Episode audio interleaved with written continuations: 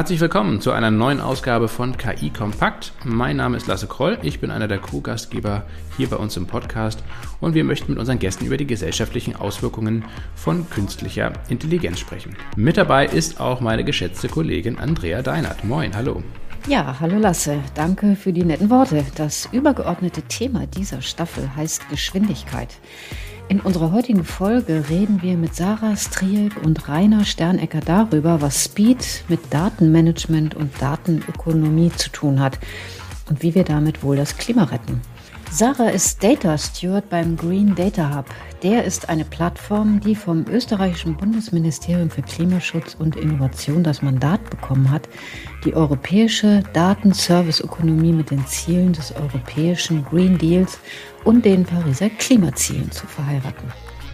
Sarahs Aufgabe ist es, die unterschiedlichen Stakeholder, das sind zum Beispiel Unternehmen, aber auch öffentliche Institutionen oder zivilgesellschaftliche Organisationen, miteinander in den Austausch zu bringen und bei ihnen ein Bewusstsein dafür zu schaffen, auf welchem Datenschatz sie eigentlich sitzen. Denn das wissen viele Organisationen gar nicht, wie man diese Daten vielleicht überhaupt erstmal einsetzt. Ist dies erst einmal geschafft, geht es im zweiten Schritt darum, die vorhandenen Daten vernünftig aufzubereiten und somit nutzbar zu machen. Und zwar nicht nur zum eigenen Nutzen, also der eigenen Organisation, sondern auch im gegenseitigen Austausch. Denn Klimaschutz ist natürlich eine gesamtgesellschaftliche Herausforderung, die nur dann Erfolg haben kann, wenn alle Akteure miteinander kooperieren. Welche Herausforderungen aber bei der Synchronisation der unterschiedlichen Daten bestehen, darüber gibt uns Sarah Aufschluss in dieser Podcast-Folge. Und das ist auch eine gute Überleitung, Lasse, zu unserem zweiten Gast. Der heißt nämlich Rainer Sternecker und arbeitet bei SAS in Österreich. Auch der Rainer hat manches zu tun mit eben diesen Datenmanagementprozessen. Der Rainer hat den Kontakt zur Wirtschaft und arbeitet eins zu eins mit Kunden vor Ort. Seine Arbeit ist vor allem eine Prozessfrage, denn nicht jeder seiner Kunden ist in einem Data Warehouse aufgewachsen und noch weniger seiner Kunden können abschätzen, welche Folgen eine Entscheidung in drei Jahren haben. Datenzirkulation und Prozessoptimierung sind sein Geschäft und sein Motto lautet deshalb One Size Does Not Fits All viel Spaß beim Zuhören. Ähm, ja, hallo äh, Sarah, hallo Rainer, herzlichen Dank, dass ihr euch beide die Zeit genommen habt. Ähm, Sarah, vielleicht zunächst mal an dich die erste Frage. Ähm, Technologie im Allgemeinen und Daten im Speziellen spielen ja eine große Rolle beim Kampf gegen den Klimawandel. Zumindest ist man sich dahingehend äh, eigentlich ziemlich einig. Natürlich spielen auch noch andere Faktoren, wie zum Beispiel kulturelle und soziale Anpassung eine Rolle, aber Technologie ist schon ein wesentlicher Aspekt.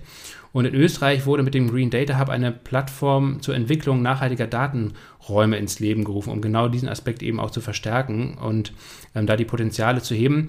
Was können wir uns darunter genau vorstellen? Gut, also ja, von meiner Seite mal vielen Dank für die Einladung. Genau, also der Green Data Hub ist eine Initiative, die in Österreich vom Bundesministerium für Klimaschutz gefördert wird. Und Ziel ist es eben, die ähm, Klimastrategie zu unterstützen. Ähm, wie eben schon von dir angesprochen, also die, da spielen einfach sehr viele Faktoren mit. Und was wir mit dem Green Data Hub ermöglichen möchten, ist, wir möchten Datenräume aufbauen. Das heißt, das sind dann ähm, Plattformen, wo die unterschiedlichen Stakeholder zusammengebracht werden, die sich für ein bestimmtes Themengebiet interessieren. In unserem Fall im Green Data Hub geht es halt klar um Nachhaltigkeit. Das heißt, wir haben da vier Datenräume erstellt und in den Datenräumen geht es eben um Mobilitätswende, um Energiewende, um Kreislaufwirtschaft und auch um Climate Change und Risk Mitigation. Und das heißt, im Rahmen von diesem Green Data Hub möchten wir mal die Stakeholder zusammenbringen, die jetzt auf Datenebene kollaborieren, um ähm, für die österreichische und europäische Klimastrategie Projekte durchzuführen. Und wenn es dann wirklich konkrete Projektideen gibt, dann werden in diesen Datenräumen dann auch klare Datenkreise definiert und in diesen Datenkreisen passiert dann auch wirklich der Datenaustausch beziehungsweise die gemeinsame Datennutzung wo man dann auch versucht, diese Projekte wirklich konkret umzusetzen. Rainer, an dich mal die Frage, ähm, die Klimastrategie zu unterstützen, das müsste doch eigentlich auch die Firma SAS bzw. die Firma SAS interessieren. Welche Rolle ähm, hast du denn bei SAS? Bist du auch ein Klimaunterstützer? Vielleicht kannst du uns was mal so ein bisschen beschreiben, dass unsere Zuhörerinnen und Zuhörer gleich von Anfang an mal verstehen, ähm, auf welcher gemeinsamen Gesprächsbasis wir miteinander sprechen. Mhm. Gerne. Ja, also aus meiner Perspektive kann man ja nicht nicht das Klima unterstützen. Also äh, das gleich mal vorneweg, da sind wir ja äh, wirklich alle im selben Boot, das ist völlig klar. Ähm, bei der SAS ähm, leite ich ein Team von äh, Cloud-Architekten und Cloud-Engineers Das heißt, unser täglich äh, Brot ist eigentlich Daten äh, zu verarbeiten, zu analysieren, ja, ähm, und ähm, letztendlich gewinnbringend einzusetzen. Jetzt umgemünzt auf das Thema Green Data bedeutet das natürlich, äh, dass man sozusagen die Digitalisierung nutzt, äh, um die Klimaziele, die man sich gesetzt hat, ja, äh, in den einzelnen Ländern und auch weltweit, tatsächlich zu erreichen. Das heißt, wir wissen ja, dass wenn man die Daten zumindest mal analysiert, ja, oder richtig, richtig erfasst und zumindest mal auf den Tisch legt, dass man zumindest weiß, wie man unterwegs ist, ja, ob man sozusagen in Richtung Zielerreichung geht äh, oder ob die Maßnahmen, die man gesetzt hat, noch immer nicht genügen. Ähm, also von dem her, man kann sehr, sehr viel äh, von äh, der Methodologie äh, des Geschäftslebens jetzt hier ummünzen und wiederverwenden, auch äh, für das Thema Klimaschutz durch Daten, selbstverständlich. Gut, vielleicht kann ich da gleich noch ähm, Ergänzung einbringen. Also ich, ich glaube auch, dass Daten eben äh, eigentlich auf zwei Ebenen eine große Rolle spielen bei dem Thema. Also einerseits mal Daten ermöglichen es, Prozesse zu optimieren. Äh, ist jetzt in, in jeder Hinsicht wichtig. Also wenn man sich jetzt überlegt, wie kann man gemeinsam effizienter Energien nutzen, dann muss man das Ganze auch irgendwie datenbasiert unterstützen, datenbasiert belegen. Und auf der anderen Seite tragen ja die Daten selbst auch zum Klimawandel bei. Also Daten produzieren selbst ja auch CO2, wenn sie auf, auf Speicherressourcen abgelegt werden, beziehungsweise Datenanalysen können ja auch ähm, ressourceneffizienter gestaltet werden oder ähm, relativ viele Ressourcen benötigen. Also ich glaube, da, da gibt es dann wirklich sehr viele Überschneidungen, wenn man sich mit dem Thema Daten befasst. Sarah, um das mal so ein bisschen konkreter zu fassen für unsere Zuhörerinnen und Zuhörer, welche Institutionen sind bei euch denn im Netzwerk des Green Data Hub vertreten und welche Arten von Daten steuern sie bei? Also der Green Data Hub ist generell sehr offen, also prinzipiell eingeladen ist jeder mitzumachen und wir versuchen eben Stakeholder aus Wissenschaft, Wirtschaft und öffentlichem Bereich zu involvieren und einzubringen. Und das heißt eben, also wir haben diese groben Themengebiete, also eben Mobilitätswende, Energiewende, Kreislaufwirtschaft und Climate Change und Risk Mitigation. Und das heißt, die Datenarten, die bei uns jetzt wirklich im Green Data Hub vorhanden sind, sind sehr breit. Also äh, sehr stark abhängig vom bestimmten Use Case, vom Projekt, das bearbeitet wird. Also es können Sensordaten sein, die irgendwo aufgenommen werden.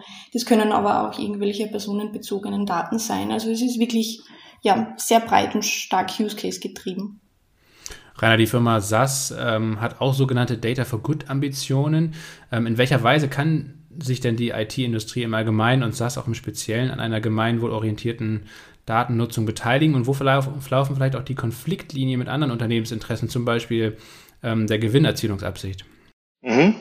Also die Sarah hat sie schon angesprochen, im Moment sind wir eigentlich in der Phase, äh, wo man die Stakeholder mal informieren muss, äh, an den Tisch holen muss und be bewusst machen muss, dass es hier eine Aufgabe gibt, die wir uns alle stellen sollen. Ja, das ist das, wo unsere äh, Data for Good Initiative von SAS auch darauf einzahlt, dass man einfach dieses Thema einmal transparent macht. Transparent macht ja. Über Data for Good äh, tut die SAS, wo wir beispielsweise äh, durch Teilnahme an Hackathons oder durch ja, diverse Initiativen, wo wir eben äh, über unsere Instrumente, die wir zur Verfügung haben, also über Datenanalyse beispielsweise, äh, prüfen können, wie entwickelt sich da äh, der Regenwald, ja, äh, wo überall wird sozusagen abgeholzt, wo gibt es Feuer, wo wird, wo wird nachgepflanzt, dass man das einfach transparent macht. Äh, hierfür gibt es eben äh, dann entsprechende Machine Learning äh, Methoden, dass das automatisiert erkannt wird und man sozusagen unter Umständen in Echtzeit dann äh, Bescheid bekommt, wo stehen wir gerade. Ja. Ähm, wie steht das sozusagen äh, jetzt in Konflikt ähm, mit ähm, der monetären Nutzung von Daten. Ähm, ich weiß es nicht, im, im, im Moment äh, sehe ich das Thema eigentlich gar nicht. Äh, langfristig muss man natürlich schon äh, auch hier beim, beim Thema Green Data und, und, und der gläsernen Natur äh, darauf achten, dass Daten, die irgendwo erfasst werden und die, die irgendjemand zur Verfügung stellt, dann nicht missbräuchlich genutzt werden. Also ich glaube, äh, wir sprechen hier einfach von einem regulatorischen Thema, äh, dass man begleitend einfach äh, mit erarbeiten muss, um sicherzustellen, dass alles in geordneten Bahnen verläuft. Aber ansonsten, wenn das gewährleistet ist, äh, ich meine, Daten, Daten, die da sind, Daten, die evaluiert sind und gut sind, die kann man natürlich nicht nur für Klimaschutz nutzen, sondern vielleicht auch für andere Dinge. Effizienzsteigerung beispielsweise war ja auch schon so ein Thema. Rainer, ich habe noch mal eine Zwischenfrage. Ähm, der monetäre Aspekt, äh, wenn Daten jetzt ein, äh, eine Quelle des äh, monetären Gewinns sind, Kommt denn da nicht ein Konflikt dann auch auf, äh, dass man dann möglicherweise äh, den Umweltschutz hinten anstellt? Ähm, wenn ich jetzt datenkonform und quasi gesetzeskonform mit dem Thema Daten umgehe, ist das natürlich noch eine andere äh, Frage, als wenn ich die, den, den, den, die Gewinnerzielung durch Daten ähm, über alles stelle. Nein, glaube ich nicht, denn also generell kann man sagen, äh, ohne Daten kann man sowieso nicht äh, ähm, effizient und gewinnorientiert arbeiten. In, in jeder Branche, in, in, jedem Unternehmen ist das so. Und ähm, letztendlich die rechtlichen Rahmenbedingungen dass man äh, Daten sozusagen äh, auch zweckgebunden einsetzt, beispielsweise wenn es um personenbezogene Daten geht, wenn es um sensitive Daten geht. Das ist ja heute auch alles schon gegeben. Ja, ich darf da vielleicht auch noch kurz was hinzufügen. Also ich glaube auch, dass es sehr wichtig ist, dass man sich auch über den Wert der Daten bewusst wird. Also ich glaube, es gibt derzeit auch viele Unternehmen, die haben Datenschätze gespeichert und fangen nicht wirklich was damit an, weil sie einfach den, den Wert gar nicht wirklich kennen. Und ich glaube, die Monetarisierung der Daten trägt auch ein bisschen zu dieser Awareness bei und hilft auch den Unternehmen zu verstehen, welcher Datensatz jetzt wirklich wertvoll ist. Und ich, glaube, das, das ändert auch den Umgang mit den Daten. Also ich, ich glaube, das sind jetzt gar nicht Gegensätze, sondern ich glaube, das, das ist ein Prozess, der vielleicht auch in Synergie laufen kann. Sarah, du hattest ja eben äh, schon was mit der äh, Emission, die Emissionsneutralität ins äh, Spiel gebracht. Was aus eurer Sicht, aus dem Green Data Hub, äh, was ist denn eigentlich digitale Transformation wirklich? Hat da jeder eine andere Vorstellung von? Wie definiert ihr das denn? Ja, also digitale Transformation, wie du schon sagst, glaube ich, wird von vielen anders definiert. Generell geht es, glaube ich, einfach darum, dass ähm, Geschäftsmodelle, Geschäftsprozesse von digitalen Technologien unterstützt werden oder neu gedacht werden, neu definiert werden. Und das sind dann natürlich Prozesse, die wirklich auf, auf das gesamte Unternehmen einen Einfluss haben. Das heißt, es werden neue Technologien eingesetzt. Es müssen auch die Personen, die in den Unternehmen mit diesen Technologien arbeiten, einfach lernen, damit umzugehen. Und zusätzlich ändern sich dadurch diese ganzen Geschäftsabläufe und es entwickeln sich auch neue Geschäftsmodelle. Also das ist wirklich eine, ja, eine große Umstellung und dann natürlich auch sehr stark abhängig vom Unternehmen. Also es gibt einfach Unternehmen, die sind jetzt vielleicht schon weiter mit ihrer ähm, Digital Maturity, also die, die kennen sich mit den Technologien schon aus. Und dann gibt es wieder Unternehmen, die fangen vielleicht gerade erst an und die haben noch einen, einen weiten Weg vor sich und müssen sich erstmal überlegen, was ist jetzt der beste erste Schritt. Ähm, Sarah, du hast ja eben darüber gesprochen, ähm, dass viele Unternehmen auch gar nicht wissen eigentlich, auf was für einem Datenschatz sie sitzen. Hast du vielleicht da ein konkretes Beispiel, aus welcher Branche ähm, zum Beispiel oder ja, das der Fall ist äh, und wie ihr dann letztendlich auch ganz konkret helft und sagt, Mensch, ja, okay, guckt euch diese Daten mal an oder ent entwickelt erstmal überhaupt Datenmodelle, um äh, den Schatz zu heben? Ja, also das ist natürlich auch sehr stark abhängig von den Unternehmen. Also ähm, ich, ich glaube, da spielt zum Beispiel die Unternehmensgröße auch eine große Rolle. Also ich glaube, größere Unternehmen haben manchmal wirklich die Ressourcen, um sich auch ähm, IT-Abteilung und auch äh, ähm, Digitalisierungsoffice zum Beispiel einzurichten. Und das sind dann auch die Unternehmen, die vielleicht schon mehr Awareness haben und sich auch intern schon überlegen, mit welchen Daten sie welche neuen Geschäftsmodelle zum Beispiel starten könnten.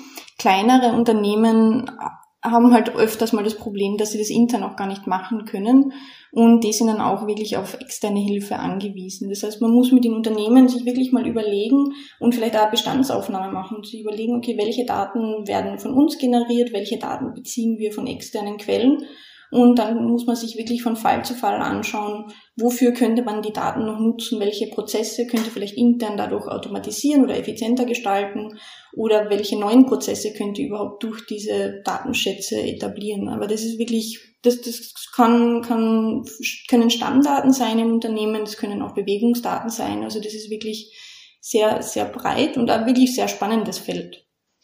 Also ich glaube auch, es ist mittlerweile hinlänglich bekannt, dass natürlich Daten von Wert sind. Also ich glaube, das wird niemand mehr bestreiten. Ähm, nur das Problem, was die äh, Sarah jetzt auch super ausgeführt hat, ist, ähm, die Daten von selbst tun natürlich nichts. Ja, also ich, ich, ich brauche eine entsprechende Strategie, einen entsprechenden Prozess, ein Programm, ja, äh, das mir eben hilft, aus den Daten jetzt tatsächlich was zu machen. Und das geht ja von beiden Seiten. Also ich kann mir mal die Daten, die ich habe, jetzt anschauen und die Use Cases versuchen davon abzuleiten oder äh, von hinten aufzunehmen, dass ich sage, okay, äh, was für ein Businessmodell habe ich denn in Zukunft? Was habe ich denn für einen Geschäftsprozess, den ich verbessern will oder neu etablieren will? Und was würde ich für Daten benötigen? Da kommt dann natürlich die Datenökonomie dazu, weil man kann Daten äh, logischerweise auch zukaufen.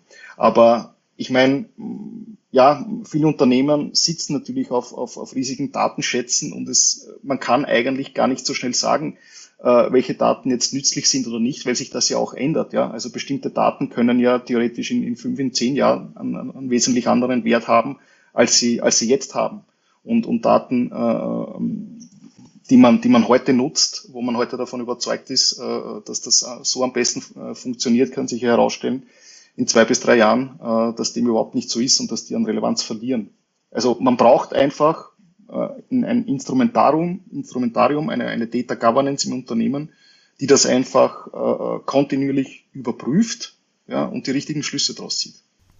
Wir haben jetzt primär über Daten im Unternehmenskontext gesprochen, aber Sarah, ihr habt ja auch letztendlich andere Institutionen bei euch im Netzwerk, also vielleicht auch öffentliche Einrichtungen zum Beispiel. Und um da mal ein kon konkretes Beispielfeld zu, ähm, zu erfragen, also wir haben ja zum Beispiel den äh, Bereich Mobilität und da könnte ich mir vorstellen, dass ja auch meinetwegen öffentliche Verkehrsunternehmen ähm, wahnsinnige oder einen wahnsinnigen Datenschatz hinsichtlich zum Beispiel Bewegungsdaten im öffentlichen Raum haben. Und ähm, sind die letztendlich auch schon in der Lage, ähm, diesen Datenschatz irgendwie vernünftig zu heben oder letztendlich auch vor allen Dingen dann hinsichtlich des Ziels, Mobilität nachhaltiger zu gestalten, vielleicht auch Mobilität oder Individualmobilität zu reduzieren in der Stadt, ähm, um das auch zu gewährleisten? Äh, geht ihr da auch gezielt rein, um halt ähm, diesen öffentlichen Einrichtungen, die vielleicht auch gar nicht bisher ähm, ja, die, die technischen Voraussetzungen hatten, äh, mit diesen Daten umzugehen, um da gezielt nachzusteuern? Genau, ja. Also das, das fällt auch genau in, in den Green Data Hub Bereich, dass man sich auch mit diesen öffentlichen Transporteinrichtungen zum Beispiel befasst und man überlegt, welche Daten können dort gut nutzbar werden. Ähm, und das ist eben auch sehr breit. Also einfach, wie, wie kann man zum Beispiel Mobilität in der Stadt auch effizienter gestalten? Also wie kann man es ermöglichen, dass dass ähm, Personen mit, mit einer Beeinträchtigung zum Beispiel schnell zu irgendwelchen Transportmöglichkeiten kommen, wo man auch zum Beispiel Rollstuhl, äh, mit Rollstuhl einfach in den Bahnhof reinkommt. Also da, da gibt's wirklich ja, Unmengen an, an Use Cases, an Anwendungsfällen. Und ich glaube, gerade der öffentliche Bereich hat auch wirklich sehr viele relevante Daten. Aber ja, ich glaube, dort ist es auch vielleicht eine Ressourcenfrage, wie viel Zeit man auch wirklich investieren kann, um sich die Daten genauer anzuschauen. Also man muss halt wirklich sagen, es ist manchmal günstiger, sich neue Speicherressourcen zu kaufen und die Daten einfach weiterhin irgendwo abzulegen, als eine Person einzustellen, die sich dann wirklich dediziert mit den Daten auseinandersetzt. Das, das, da muss es wirklich ein klares Commitment auch geben. Ich würde ganz gerne nochmal auf das Thema Nichtwissen ähm, eingehen, Rainer. Mm, wie geht ihr denn eigentlich äh, aus Herstellersicht mit diesem ganzen Nichtwissen um? Ob jetzt eine öffentliche Verwaltung, ob der öffentliche Nahverkehr, ob ein Wirtschaftsunternehmen äh, auf seinen Daten sitzt. Ähm, wie erfahren die denn, äh, auf welchen Daten sie, auf welchem Wissen sie sitzen? Grundsätzlich lässt sich heute natürlich vieles automatisieren. Ja? Also ähm, das heißt, es gibt bestimmte Programme, Algorithmen, die automatisiert äh, nach Daten suchen können äh, im Unternehmen äh, und die dann entsprechend kategorisieren und klassifizieren. Ja, damit ich zumindest mal eine, eine, eine, eine grobe Datenlandkarte habe. Ja, also Sarah, das muss dann sozusagen nicht ein, ein, ein Mitarbeiter händisch machen, weil der wird da eh nie fertig werden, ja, und in, in 20 Jahren äh, nicht, ja, äh, sondern ja, äh, da kann natürlich Software gut helfen, ja. Und ja, dann geht's natürlich an die, an die Analyse, ja, dann sehe ich zumindest mal, okay, äh, wo liegen welche Daten, ja, jetzt mal ähm, wirklich äh, auf Metaebene, das heißt, ja, äh, habe ich dort und da zum Beispiel personenbezogene Daten, äh, sind das einfach äh, Sensordaten, Bewegdaten etc. Ja, also das kann ich mir, das kann ich mir mal ansehen und dann muss ich halt in den nächsten Schritt gehen und, und mir anschauen, okay, ähm, wie sehen die Datenprozesse aus? Ja, also wie kommen, äh, wie kommen äh, Daten von A nach B? Ja, also wie sind diese einzelnen Datentöpfe äh, im Unternehmen jetzt miteinander verbunden? Ja, wo sind Quell- und Zielsysteme? Äh, Geht es auch in eine andere Richtung? Wie wird das verwertet? Wer macht das? Ja, das ist dann der nächste Schritt. Auch das äh, kann man gut automatisieren, gut, äh, gut extrahieren, aber das ist sozusagen genau der Punkt, wo dann ähm, der, der oder die Fachexpertin natürlich dazukommen muss, der wirklich die Geschäftsprozesse des Unternehmens gut kennt äh, und dann natürlich den Zweck äh, eines bestimmten Datenprozesses äh, erläutern muss. Ja. Und das ist eben auch die Stelle, wo man dann eben ja, ja, Mensch und Maschine zusammenführen muss ja, und in, in Detailarbeit, in akribischer Detailarbeit das herausarbeiten muss. Und wie vorher schon angesprochen, es ist keine einmalige Aufgabe, sondern das muss tatsächlich kontinuierlich passieren, ja, ähm, um dann wirklich einen Nutzen daraus ziehen zu können. Also eine Momentaufnahme reicht da nicht. Ja, äh, Sarah, die Frage gebe ich doch auch gerne mal an dich weiter. Ähm, denn wenn das alles automatisiert gemacht werden könnte, dann bräuchte es euch ja eigentlich gar nicht. Wie ist denn da so deine Erfahrung, wie man mit diesem Nichtwissen umgeht? Welche Prozesse sind dann die Lieblingsprozesse bei euren Kunden?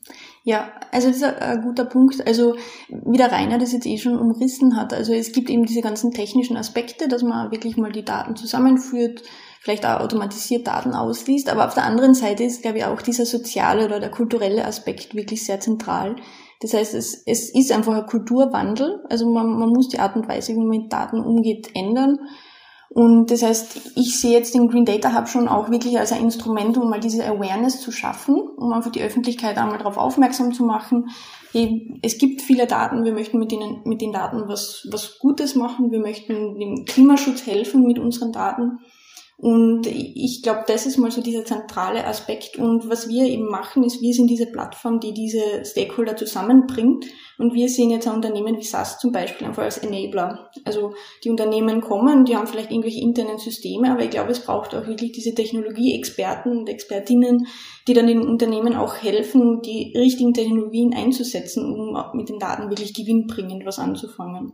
Ähm, Sarah, ihr habt ja ganz unterschiedliche Bereiche also und Branchen bei euch im Netzwerk, letztendlich Industrie, Verkehr, Energie. Ähm, wie lassen sich denn überhaupt diese verschiedenen Daten synchronisieren? Also man spricht jetzt zwar immer vereinfacht dann ja, okay, Daten, die kann man austauschen und dann davon profitieren, aber in der Praxis wird es ja wahrscheinlich so sein, dass es unterschiedlichste Datenformate aus sind, die eigentlich normalerweise überhaupt nicht zueinander passen.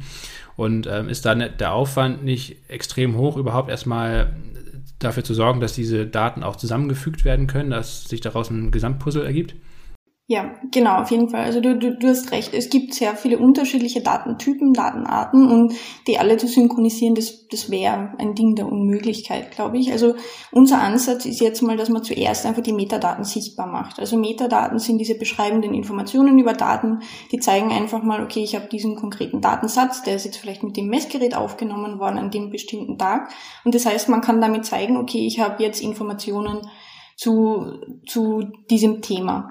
Und dann kann man eben versuchen, Unternehmen zusammenzubringen. Also es ist mehr oder weniger so ein Fähnchen, das dieses Unternehmen anhängen kann und sagen kann, okay, hey, wir haben Datensatz A und dann kommt das andere Unternehmen und sagt, ja, wir haben Datensatz B, die würden sich doch gut ergänzen und da könnte man gemeinsam die Daten verschneiden und einen Mehrwert daraus schaffen.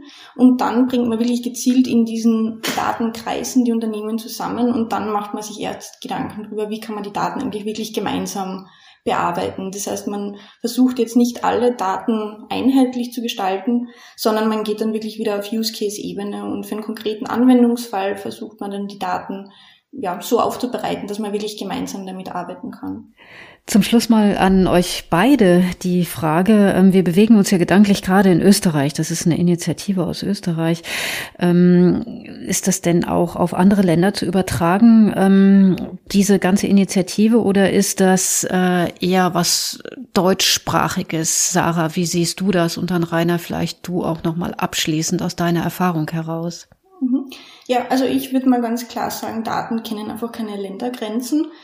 Also es ist jetzt eine Initiative, die vom österreichischen Ministerium vorangetrieben wird, aber das Ganze passiert natürlich auch im europäischen Kontext. Also wir ähm, interagieren sehr stark auch mit europäischen Initiativen wie Gaia X oder der International Data Space Association. Also das sind europäische Projekte, die sich genau dasselbe Ziel gesetzt haben, die gesagt haben, wir möchten gerne Datenökosysteme fördern, wir möchten gemeinsam mit Daten was erreichen. Und wir sind jetzt mehr oder weniger so ein österreichischer Pilot. Also wir versuchen mal in Österreich die Stakeholder zu mobilisieren, aber natürlich gleichzeitig auch international zu vernetzen. Also das ist bei uns schon ein großes Ziel, dass man dann wirklich über Ländergrenzen hinweg mit, mit anderen Institutionen, mit anderen Parteien interagiert. Und Rainer, wie ist das denn aus deiner äh, Erfahrung, die Zusammenarbeit auf internationaler Ebene, was das Thema äh, Generieren von Nichtwissen in Unternehmen, öffentlichen Institutionen ähm, betrifft? Ich möchte ähm, auf zwei Dimensionen beantworten. Das erste ist ähm, Green Data und Daten für Klimaschutz. Ja. Ähm, so wie die Sarah gesagt hat, äh, die Daten kennen keine Ländergrenzen, die Emissionen auch nicht. Das heißt, äh, ähm, wir sind keine isolierten Länder, wir sind kommunizierende Gefäße. Eigentlich sind wir ein Gefäß. Von dem her kann hier die Devise nur lauten, zusammenarbeiten, Informationen austauschen, Methoden austauschen und alles versuchen, ja, äh, alles ausprobieren, was von Nutzen sein kann. Ich glaube, das ist völlig klar. Ähm, das Zweite, was jetzt wirklich sozusagen die Geschäftswelt angeht, ähm, auch hier sehe ich es relativ ähnlich, wobei man schon sagen muss, hier braucht es natürlich äh, wesentlich klarere Regeln und einen, einen wesentlich klareren äh, Rechtsraum, wenn man so möchte. Was ich mich hier, was ich mir hier wünschen würde, ja, also die, die Sinnhaftigkeit eines, eines Datenökosystems äh, steht ja außer Frage. Aber was ich mir wünschen würde jetzt, zumindestens für Europa, ja, dass man einen, einen europäischen Datenraum schafft, der es wirklich mit der Konkurrenz, die wir weltweit haben, aufnehmen kann. Ja.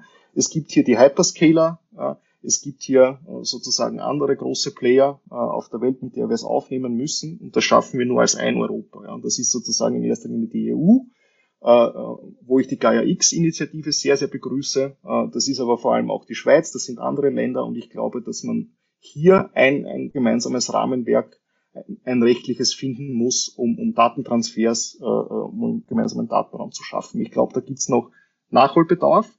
Das ist alles auf, dem, auf den Weg gebracht, aber mehr Geschwindigkeit würde uns wirklich zu Gesicht stehen.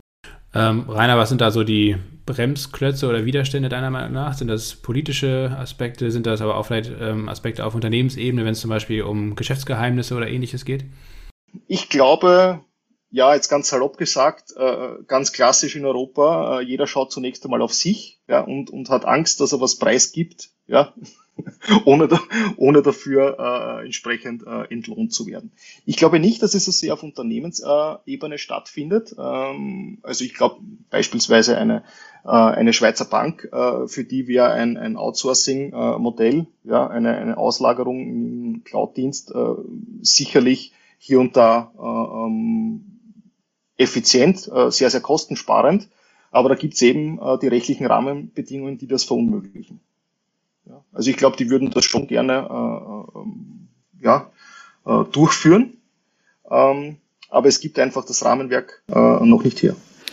Ähm, Sarah, ähm, das Thema Datensicherheit, äh, welche Rolle spielt das eigentlich auch gerade in dem ganzen politischen Umfeld, in dem wir uns bewegen, aus deiner Erfahrung heraus? Ja, das ist natürlich auch ein sehr zentrales Thema und auch ein Thema, mit dem sich die Unternehmen immer wieder beschäftigen. Also ich glaube, Datenschutz ist einfach etwas, da muss man sich auch bewusst werden, wie das auf rechtlicher Ebene wirklich ist. Also wir haben mit vielen Unternehmen interagiert und dort ist oft ja Abwehrhaltung gekommen, weil sie gesagt haben, ja, wir wissen nicht, ob das jetzt ähm, konform der Datenschutzgrundverordnung ist und deshalb wollen wir diesen Schritt vielleicht gar nicht erst gehen. Und ich, ich glaube, da muss man auch wirklich viel Aufklärungsarbeit leisten, dass es einfach ein, ein Verständnis gibt, was man eigentlich mit personenbezogenen Daten machen darf oder nicht darf. Und dann kann man die Unternehmen auch einfacher dazu bewegen, dass, dass sie auch mit den Daten etwas anfangen. Es, es ist ja derzeit noch sehr ja, schwer fassbar für einige Unternehmen, was sie wirklich beachten müssen. Und da braucht es, glaube ich, diese Unterstützung von außen. Rainer, würdest du sagen, dass öffentliche Institutionen ähm, da sensibler sind, was aus deiner Erfahrung heraus im täglichen Umgang? Ja, ja, auf jeden Fall. Und das müssen sie auch sein, äh, weil natürlich öffentliche Institutionen äh, ähm, die, die, die ja, äh, höchst sensiblen, äh, sensitiven äh, Daten von uns allen natürlich äh, ähm, gespeichert haben. Dementsprechend äh, ist es auch gut, dass die da sehr, sehr behutsam damit umgehen. Ja. Äh, aber wie die Sarah sagt, es ist äh, gewisse Unklarheit, äh, gewisse Unsicherheit am Markt, ja, quer über alle Branchen. Ähm, was darf ich überhaupt? was, was darf ich nicht? Und, und so wird dann von eigentlich sinnvollen Ansätzen dann Abstand genommen. Und man macht es weiterhin so wie bisher. Und entwickelt sich halt nicht weiter. Ja, und da muss man für Aufklärung sorgen und da muss man unterstützen. Ja, gut, dass ihr beide in diesem äh, Feld aktiv seid. Herzlichen Dank, Sarah, herzlichen Dank auch Rainer für das Gespräch, für eure Zeit und für die Einblicke in eure Arbeit und in das äh, Feld der Daten und was man damit vielleicht auch einfach, wenn man gemeinsame Sache macht, ähm, eben auch äh, erreichen kann. Weiterhin viel Erfolg dabei. Dankeschön. Dankeschön. Das war es für diese Woche mit KI Kompakt. Herzlichen Dank fürs Zuhören. Wenn euch dieser Podcast gefallen hat, dann würden wir uns natürlich sehr darüber freuen, wenn ihr dieses Format im Freundes- und Bekanntenkreis oder auch unter Kolleginnen und Kollegen teilt. Bei Spotify, Apple Podcasts und allen anderen relevanten Podcast-Plattformen eurer Wahl könnt ihr den Podcast gerne abonnieren, damit ihr in Zukunft keine weitere Folge verpasst. Und eine gute Bewertung oder eine Rezension bei Apple würden uns natürlich auch sehr weiterhelfen. Herzlichen Dank natürlich auch an unsere Unterstützerin, die Firma SAS. SAS entwickelt KI KI-Anwendungen für unterschiedliche Branchen und Anwendungsgebiete. Und alle weiteren Informationen zum Podcast und natürlich auch zu den Produkten und Services von SAS findet ihr auf sas.de slash ki-kompakt Podcast oder in den Show Notes. Wir freuen uns auf die nächste Ausgabe in der kommenden Woche und wünschen euch bis dahin alles Gute. Ciao.